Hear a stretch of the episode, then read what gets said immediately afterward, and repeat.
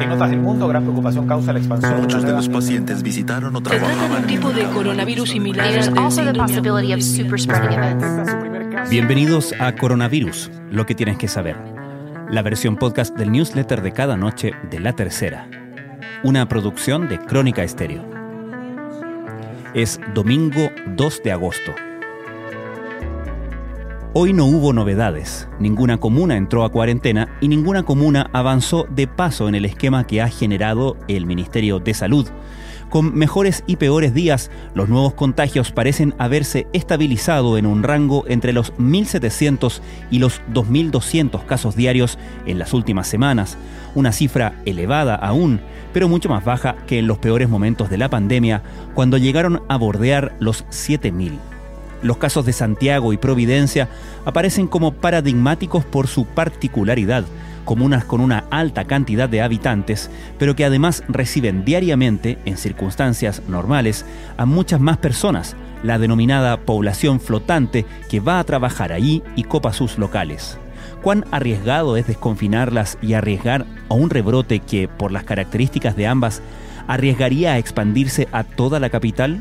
Y a la vez, ¿Cómo se puede balancear esto con la situación de sus residentes, que en algunos casos, como la zona norte de Santiago, llevan ya casi 130 días ininterrumpidos en el nivel más alto de la cuarentena, sin poder salir de sus hogares, salvo que tengan permiso para trámites específicos?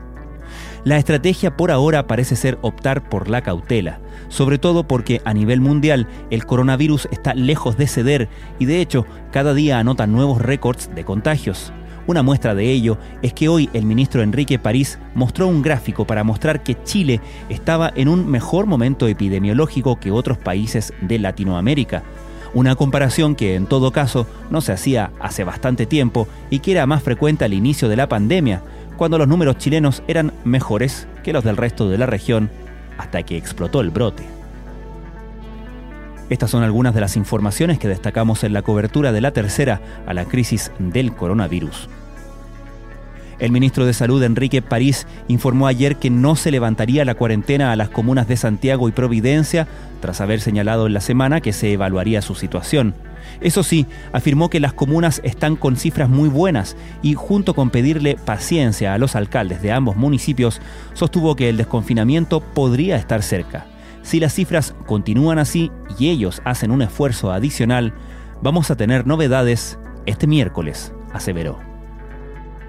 París, junto a los subsecretarios de Salud Pública Paula Daza y redes asistenciales Arturo Zúñiga, entregó este domingo un nuevo balance sobre la pandemia de COVID-19 en el país e informó que el total acumulado de casos ascendió a 359.731. Así, en las últimas 24 horas se reportaron 2.081 nuevos contagios, 1.482 sintomáticos, 473 asintomáticos y 126 que no han sido notificados. El ministro de Ciencia, Andrés Kub, anunció que desde el Estado se entregarán los recursos necesarios para que se realice en Chile el anunciado ensayo clínico fase 3 con la farmacéutica china Sinovac Biotech. Tras un análisis realizado con la DIPRES, la Dirección de Presupuesto, se decidió el apoyo a esta iniciativa que lidera la Universidad Católica y aportará 2.600 millones de pesos para su realización. Así, la distribución para completar los 6.000 millones de pesos necesarios para el estudio clínico será 1.000 millones aportados por la Pontificia Universidad Católica, 1.600 millones de la CPC y 2.600 millones provenientes de recursos públicos. El rector de la Universidad Católica, Ignacio Sánchez, dijo que el protocolo se iniciará la próxima semana. Un nuevo permiso temporal se habilitará en la comisaría virtual. Se trata de una licencia que permite asistir a las oficinas de las AFP para realizar el trámite de retiro del 10% de los fondos de pensiones. Según se informó desde Carabineros, la autorización tendrá una vigencia máxima de 6 horas, por lo que es uno de los más largos en cuanto a tiempo. Con más de 8 meses circulando en el mundo, el SARS-CoV-2 todavía representa desafíos de investigación para los científicos que en este tiempo aún no han logrado comprender del todo lo que ocurre con este microorganismo. En medio de la pandemia del COVID-19, los tribunales de familia comenzaron a fallar causas sin ver a los intervinientes. Una mujer acusa a su ex esposo de haberse aprovechado de esto, arrebatarle su clave única, contratar falsos abogados y burlar la revisión de una jueza para poner fin de forma fraudulenta a 25 años del matrimonio sin que ella nunca se enterara del trámite.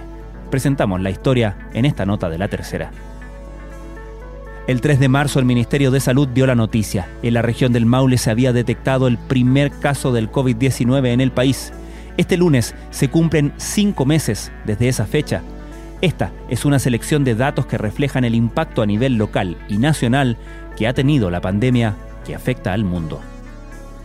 Esto fue Coronavirus, lo que tienes que saber, la versión podcast del newsletter de cada noche de La Tercera una producción de Crónica Estéreo, el podcast diario de La Tercera, que cada mañana te entrega un capítulo nuevo dedicado en profundidad a un tema de nuestra contingencia. La redacción de este boletín es de Sebastián Rivas. Soy Francisco Aravena. Que tengan muy buenas noches.